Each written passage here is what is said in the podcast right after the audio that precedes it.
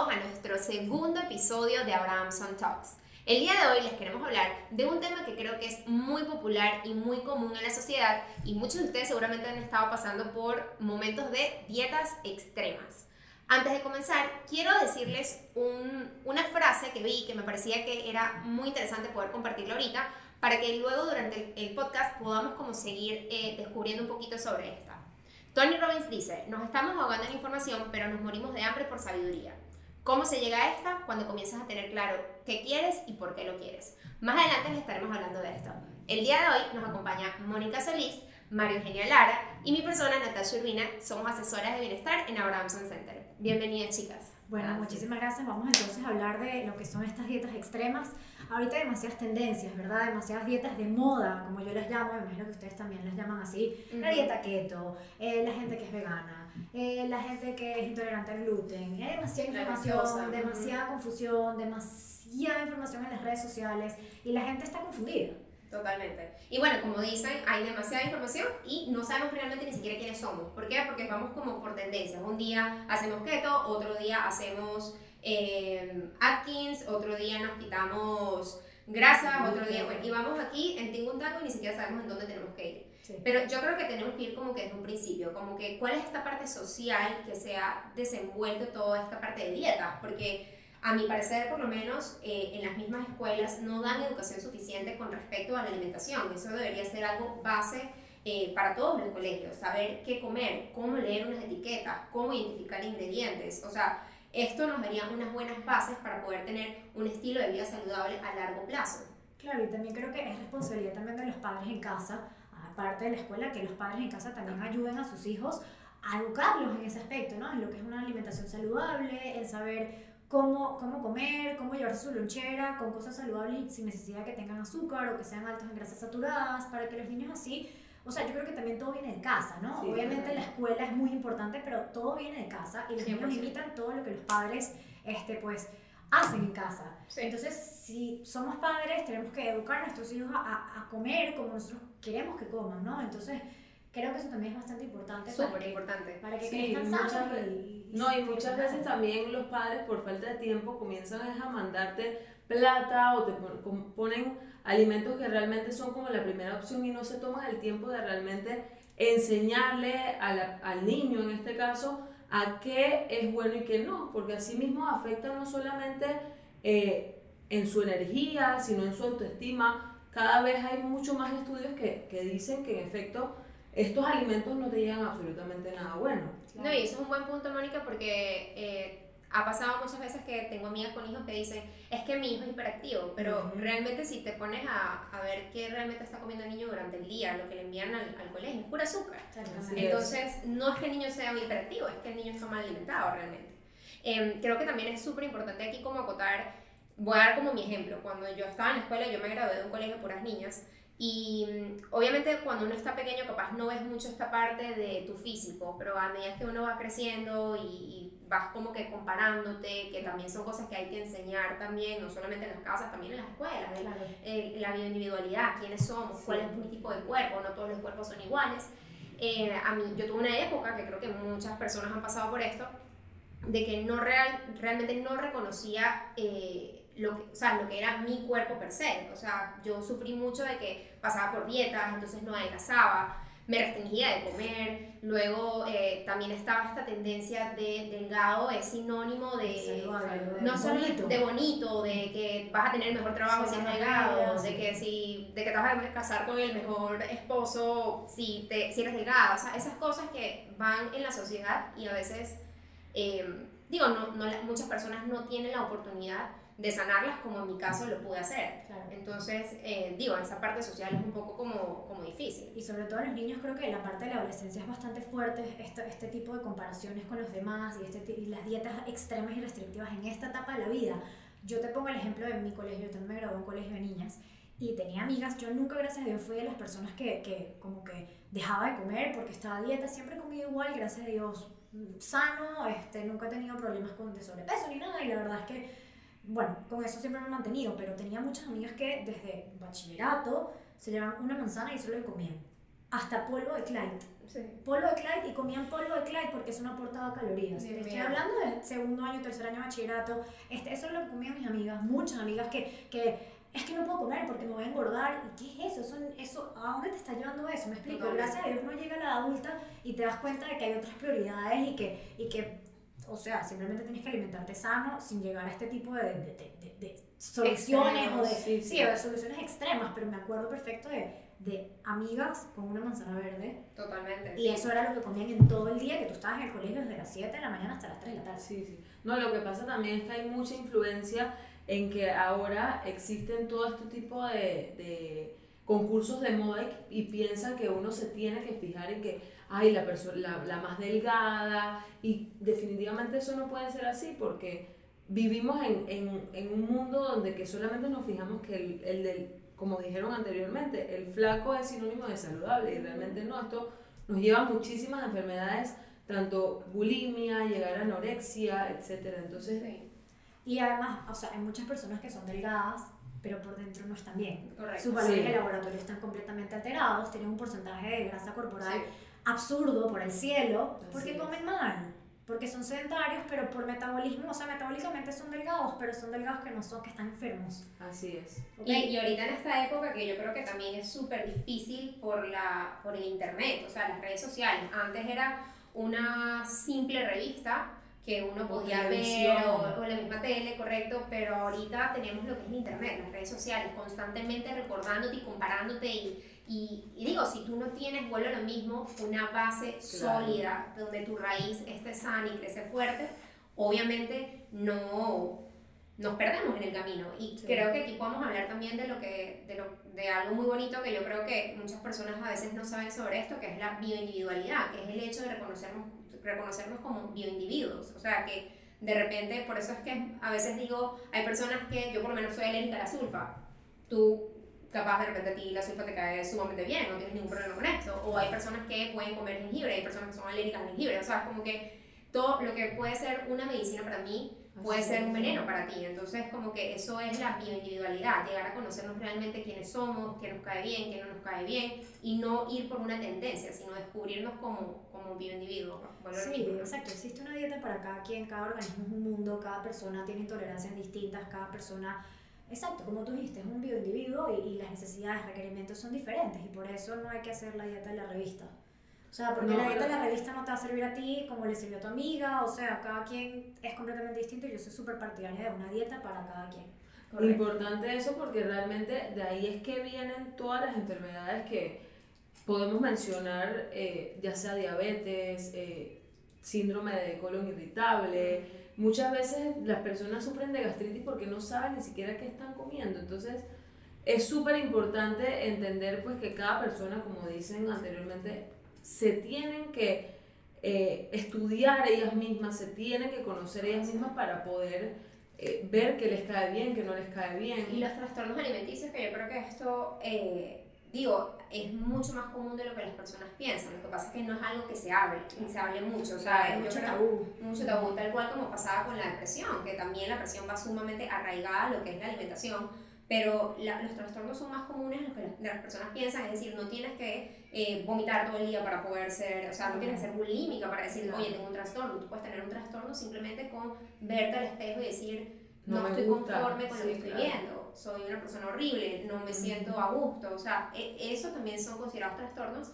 eh, y bueno, la depresión, o sea, yo por lo menos me, me identifico mucho con la mala, mala alimentación antes porque eh, al, ver, al ver sido diagnosticada con ovarios poliquísticos, ahí es donde yo empecé a entender toda esta parte como hormonal, que yo para mí era, ok, viene solamente la parte de la comida, pero no, las hormonas también van sumamente de la mano en lo que es la alimentación. Entonces, las hormonas son todo. Y yo a veces no entendía por qué estaba de buen humor y a veces me sentía mal humor y a veces estaba eh, triste, feliz. O sea, como que los cambios de humor no era yo, eran las hormonas y eran las hormonas arraigadas lo que es la alimentación. Claro. Entonces, hay personas que van por la vida con síntomas que, que piensan que son ellos los culpables de eso, pero es que simplemente es la ignorancia, no hay, como dicen, la sabiduría. Sí, no hay educación, exacto, es lo que estamos hablando. Creo que también es importante mencionar, por lo menos todas las niñitas adolescentes, niñitas de 12 años, de 10 años, que, que tienen redes sociales y que empiezan a seguir modelos, este, personas fitness, íconos del fitness, no sé qué, y ahí empiezan los trastornos de alimentación, porque empiezo a imitar a Florito, empiezo a imitar a tal modelo, quiero ser tal actriz, quiero ser no sé qué, y empieza la obsesión por la imagen corporal y empiezan los trastornos. O sea, sé que en los colegios de niños sobre todo hay ahorita demasiados trastornos de alimentación por eso, porque simplemente las redes sociales también han creado, por más de que, ok, es verdad, una evolución a nivel tecnológico, etcétera, pero también han creado como una disociación a nivel social en, en, las personas, porque hay demasiada información, como veníamos hablando antes, y, los niños o la, un adolescente que no, está, no tiene todavía sus bases 100% como claras, como estábamos hablando, se pierden el camino y terminan con trastornos de alimentación por estar este, pues siguiendo íconos de, de, del fitness o modelos o actrices o qué sé yo, gente que, que, que, promueva este tipo de dietas extremas de las que venimos hablando. Sí, bueno, y también la parte, como ya dijeron, la misma, la misma salud, o sea, en la parte de la... Perdón, vamos a poner un pausa un momentito que está sonando un teléfono por aquí. Nos están informando que vamos a tener el día de hoy, al final de nuestro podcast, un manual donde les vamos a dar tips sumamente interesantes, completamente gratis, así que no se lo pierdan, bájenlo. ¿Cómo los podemos bajar, Jonix? Eh, a través de nuestro blog, eh, donde va a salir este podcast, eh, abrahamsoncenter.com slash blog, y ahí vamos a tener eh, el, el, manual. Ok, perfecto. Gracias.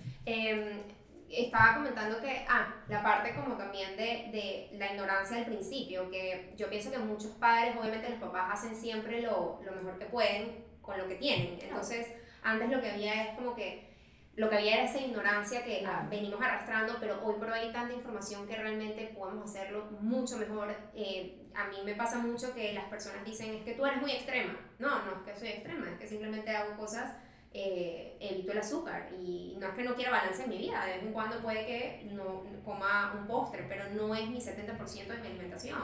Entonces no se trata de ser perfecto, sino de tratar de buscar un balance, ¿no? yo quería preguntar, aprovechar que, bueno, ambas son mamás. Este, creo que eso viene muy como arraigado también de la presión social, porque si ya yo siendo mujer, en algún punto a veces uno siente cierta presión de que, mira, veo a esta persona en Instagram, ¿sabes? Como que tengo que estar delgado o lo que sea. ¿Cómo se sintieron ustedes en su proceso de volver a recuperar su cuerpo y su figura después de haber dado luz? Yo creo que eso muchas mamás se pudiesen sentir identificadas. Sí, mira, yo por ejemplo en mi caso, o sea, vuelvo y repito, cada cuerpo es un mundo yo como nutricionista slash mamá, este, a mí me tomó seis meses en volver a mí, pero porque también, o sea, creo que uno tiene que también establecer prioridades, ¿sabes? La prioridad ahorita es tu bebé. Así es. Entonces, vamos a dejar de ser tan egoístas, ¿ok? Y vamos a dedicarnos a lo que de verdad, o sea, si decidiste tener un hijo, dedícate a tu bebé, o sea, tu bebé te necesita. Después viene, hay tiempo para ti, para volver a ti, y te puede tomar un año volver a ti, pero vas a volver a ti. O sea, esa obsesión por otra vez tener, quiero tener los cuadritos, quiero estar rayada, ¿dónde está mi cuerpo que yo tenía? Sí, es verdad, no tengo el mismo cuerpo que antes, pero no estoy descontenta con, o sea, no, no, es que estoy feliz con mi cuerpo, es mi nuevo cuerpo, y ya después tendré tiempo para volver a mis entrenamientos y a lo que yo hacía. Este, obviamente uno tiene que seguir haciendo ejercicio por cuestiones de salud, pero a nivel de, de imagen corporal, este, hay que ir poco a poco, tu cuerpo poco a poco, además hace, tienes muchos cambios, físicos, hormonales, es una cosa loca. Y, y, para que el cuerpo vuelva en sí hay que darle tiempo, toma tiempo, pero tienes que estar muy tranquilo porque ahorita tu prioridad es otra, ¿no? Entonces creo que eso también es importante porque mucha gente se compara con esta influencer que volvió a su peso en un mes. Y me explico, es ella ya, pero no eres tú. Y me imagino que aplicando dietas extremas cero saludables que de repente no son las mejores para... No, y a lo mejor se alimenta sano, pero tiene un metabolismo que Dios la guarde y ella volvió a su cuerpo no muy fácilmente, pero no todos somos iguales y por eso hay que respetarnos nuestro proceso de, de del posparto.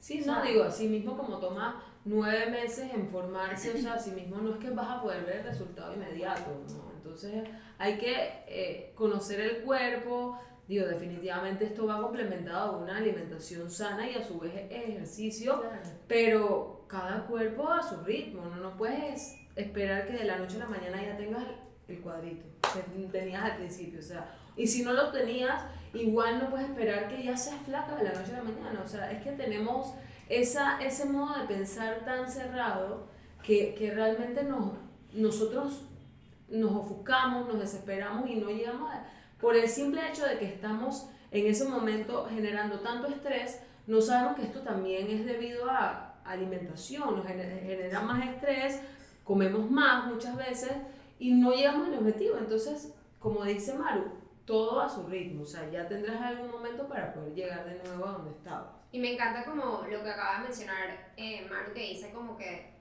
eh, amar mi nuevo yo, o sea, eso, eso es muy bonito porque creo que más allá de simplemente el hecho de haber dado a luz, también creo que todas las mujeres, sobre todo que, que bueno, que si viene el periodo, que si eh, ya este, pasan por varias etapas, bueno, los hombres también, pero digo, eh, es bonito, o sea, es decir, esta soy yo hoy y está bien y me amo por quien soy y, lo disfruto, o sea, no hay metas, no, no tenemos que vivir toda nuestra vida poniéndonos, poniéndonos metas como inalcanzables, eh, o inalcanzables, irrealistas, eh, eh, que no son a largo plazo, no son saludables y, y bueno, pues sí, pero eh, por otra parte, eh, creo que sería chévere como conversar un poquito también sobre la parte de eh, estas dietas extremas, lo que pueden hacer en nuestra salud. O sea, porque más allá de tener una mala alimentación, que ya sabemos todas las enfermedades crónicas, la diabetes, el sobrepeso, em, ¿qué pasa cuando no nos alimentamos de manera correcta? Porque esto es súper importante y muchas personas no lo saben.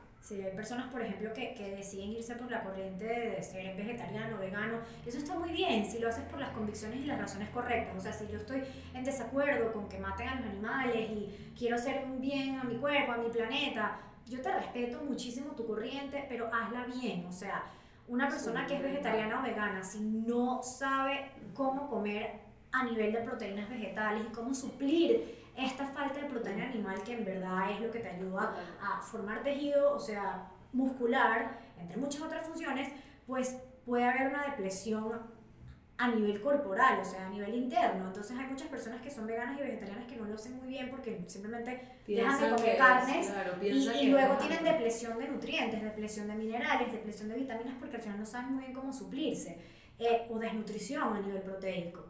Entonces, esta, esto, esto es importante que si vas a escoger esa corriente, que, que primero la hagas con conciencia y que te asesores de profesionales de la salud que te ayuden, porque si no de nada sirve. Entonces, esto es un problema también, como lo estabas diciendo Natalia, que querías conversar sobre qué pasa o qué, qué ocurre en las personas luego de hacer estas dietas extremas. Este, ¿Qué otro tipo de dietas? Por lo menos las personas que se quitan el gluten sin razón, sin por qué, pensando que, que, que, vas a adelgazar, pero realmente lo que no saben es la desinformación que hay. El gluten es simplemente una proteína, que donde si no sabes, igual tiene, contiene azúcar, o sea, es que es, vamos a lo mismo, es la desinformación, hay muchísima desinformación y la gente por querer ver una respuesta seguir una tendencia. Exacto seguir una tendencia piensa que va a llegar al objetivo. Yo siempre lo menciono lo es lo mismo que como si Tú te comes una hamburguesa un día, no vas a, engordar, así mismo como te comes una ensalada, no vas a adelgazar. Entonces, todo es progresivo en tiempo y acumulativo.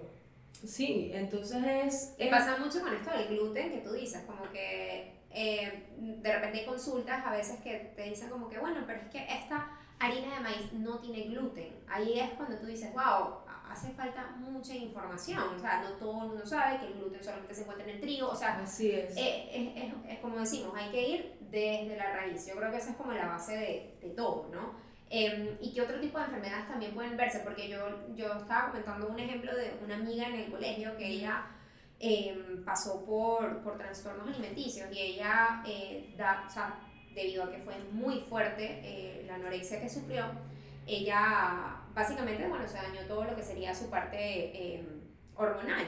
Eh, ella es una persona infértil hoy por hoy y tiene mucho que ver con ese periodo de su vida.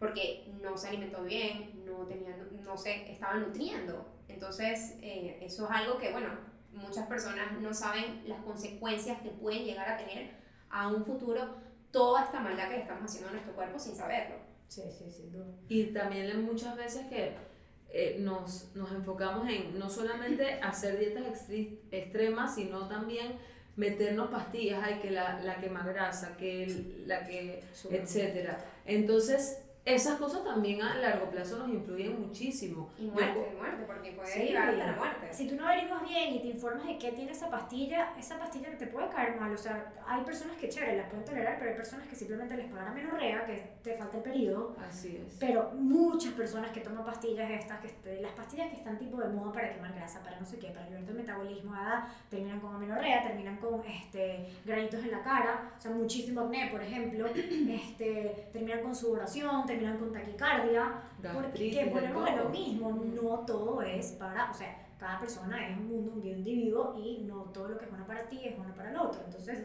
antes de, ser, de generalizar y tomar lo que esté de moda, hay que, como estábamos hablando, ver quién eres, ver qué toleras, ver qué no toleras y de verdad Y, y también como que entender que, em, digo, obviamente, como digo, esto es, es una, es algo que va, que viene como progresivamente, tú no aprendes todo de la noche a la mañana, porque es un proceso, es un proceso de conocerte, de entender bien cómo escoger tus productos, de saber cómo escoger la calidad del producto, pero es súper posible y es mucho más sencillo de lo que las personas piensan, porque yo creo que muchas personas ven un estilo de vida saludable a largo plazo porque piensan en pollo a la plancha con lechuga, Salada. eh, o piña y, o sea, una lata de batidos verdes y más nada, o sea, detox, eh, como, ¿sabes? Como que no, o sea, uno puede comer delicioso, o sea, uno puede comer hamburguesas, pizzas, pastas, galletas, y no, no es exageración, realmente es así, o sea, yo, yo puedo decir que yo tengo 5 años de haberme quitado el azúcar por completo,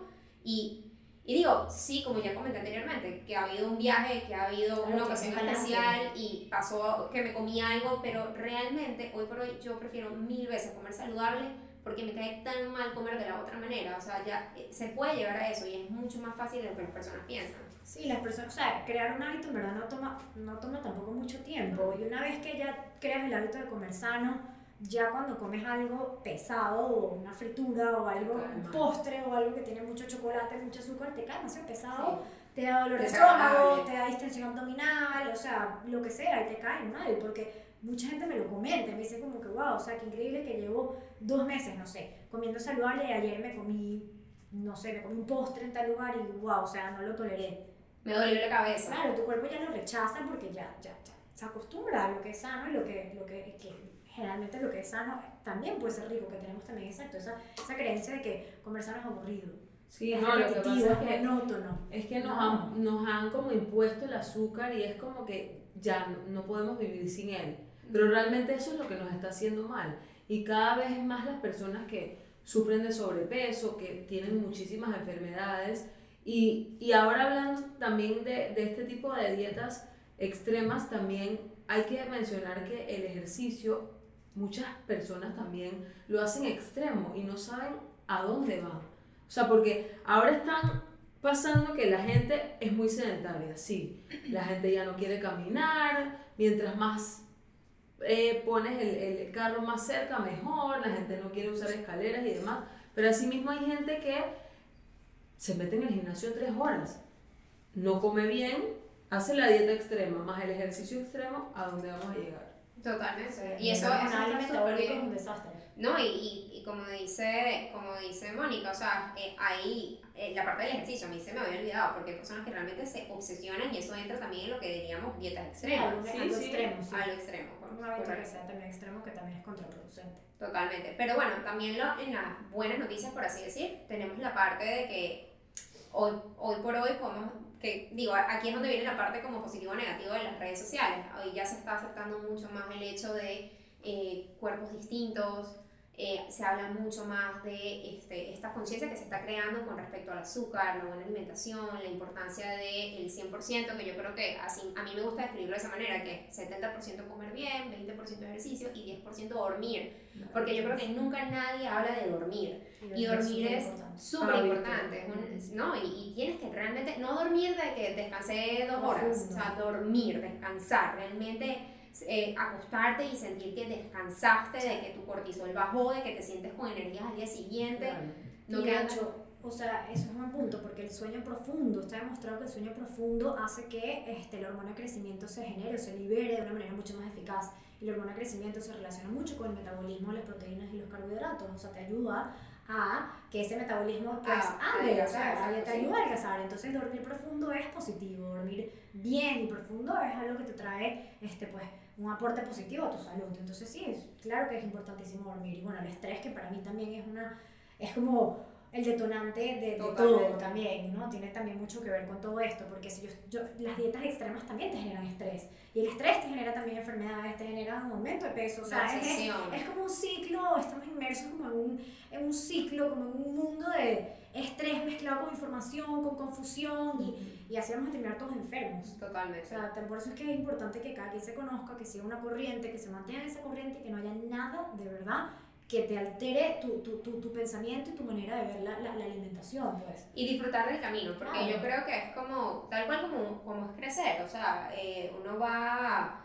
eh, aprendiendo cosas nuevas, conociendo gente nueva, lo mismo pasa a veces también con, con este estilo de vida, o sea, tú vas conociendo nuevos productos, te vas conociendo a ti. que existen cosas nuevas. Una de las cosas que ahorita mencionaste que eh, fue como mi, mi, la- mi primera eh, señal de mi cuerpo que me di cuenta que estaba escuchándolo fue una vez que después de un periodo de haber estado sin azúcar fui a un restaurante y no se me olvidó pedir el, el aderezo aparte. Y cuando me comí la ensalada con el aderezo, me comí un pollito, no sé qué, me acuerdo perfecto que había un pollito, estaba el aderezo, la, sal- la, la ensalada, me la comí. Y después de haber, justo ahí mismito, después de haber terminado de comer, me empezó a dar un dolor de cabeza, pero yo no sufro realmente de migrañas ni, ni nada de eso. Y, y ese me empezó a dar un dolor de cabeza de tal manera. Y cuando le pregunté al mesonero que si la- el aderezo tenía azúcar, en efecto tenía azúcar. Y ahí fue cuando en verdad descubrí como que miércoles, de verdad que hay, hay maneras de escucharte. O sea, sí se puede llegar a escuchar el cuerpo, simplemente hay que tener la paciencia y la dedicación de querer amarte lo suficiente como para poder decir, ok, me estoy escuchando, esto es bueno para mí realmente. Y hoy por hoy no es mentira, yo voy al supermercado y a veces me da como unos cravings locos por comer berro. O sea, voy por la parte de los vegetales y digo, me provoca, o sea, el cuerpo me está pidiendo berro.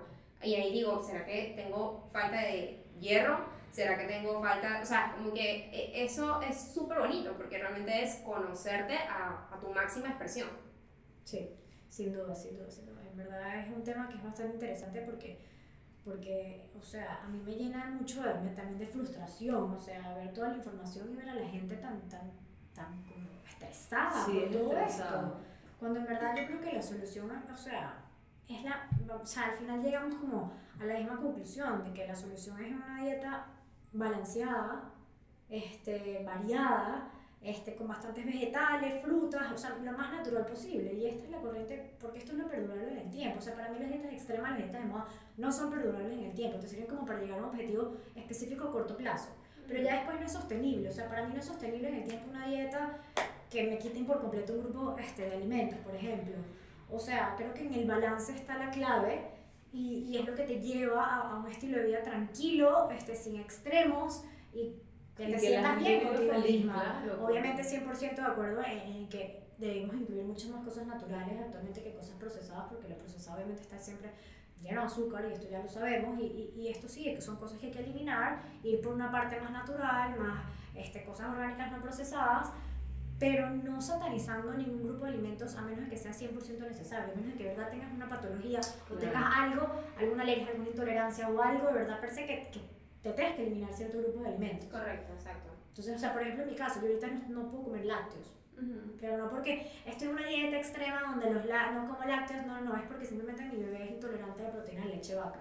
Y yo tengo que quitarme los lácteos, tengo esa condición que lo tengo que hacer porque yo sigo dando pecho. Claro. ¿ok? Entonces yo tengo esa condición, ¿ok? Entonces hay que, o- sea, si tú tienes la condición y tú, tú tienes la razón válida de por qué eliminarte algo, elimínatelo. Correcto. Pero infórmate bien antes, conócete y, y no hagas decisiones extremas sin, sin Desastre, ¿no? Desastre, Sí, sí, sin sin estar informado, porque de verdad que no lleva nada bueno.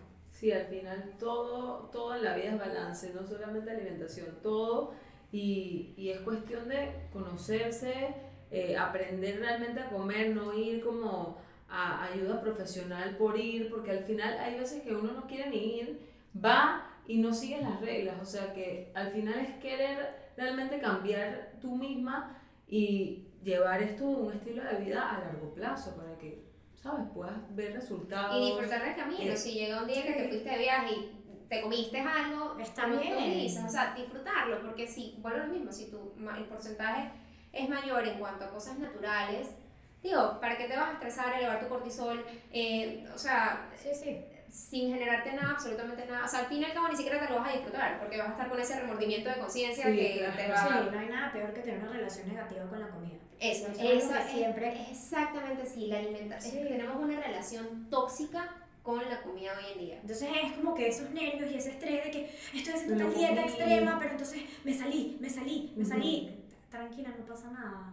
Volvemos a lo mismo, en el balance está la clave. Claro. Está bien que disfrutaste. Dejar de a latigarnos. un día. No Sí. pasa nada si tu mayoría de los días o tu, tu- tus días de semana o tu vida se basa en comida saludable porque te haya salido un fin de semana, tuviste un evento, tuviste una fiesta, tuviste...